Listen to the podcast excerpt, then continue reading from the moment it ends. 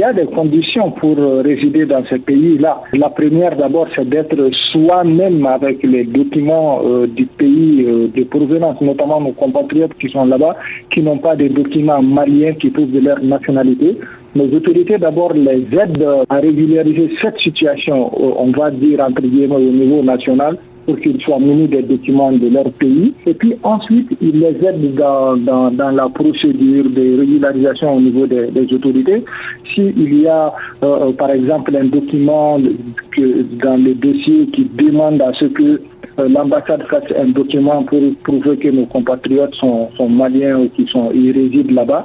Toute cette euh, documentation, l'ambassade peut aider. Est-ce que vous avez un appel à l'endroit de ces Maliens qui résident euh, en Guinée équatoriale pour que justement ils ne tombent pas dans l'amère expérience de ce qu'on a vécu l'année dernière? C'est d'abord d'inviter nos compatriotes établis partout à l'extérieur de respecter les lois, les textes, les us et coutumes de leur pays d'accueil.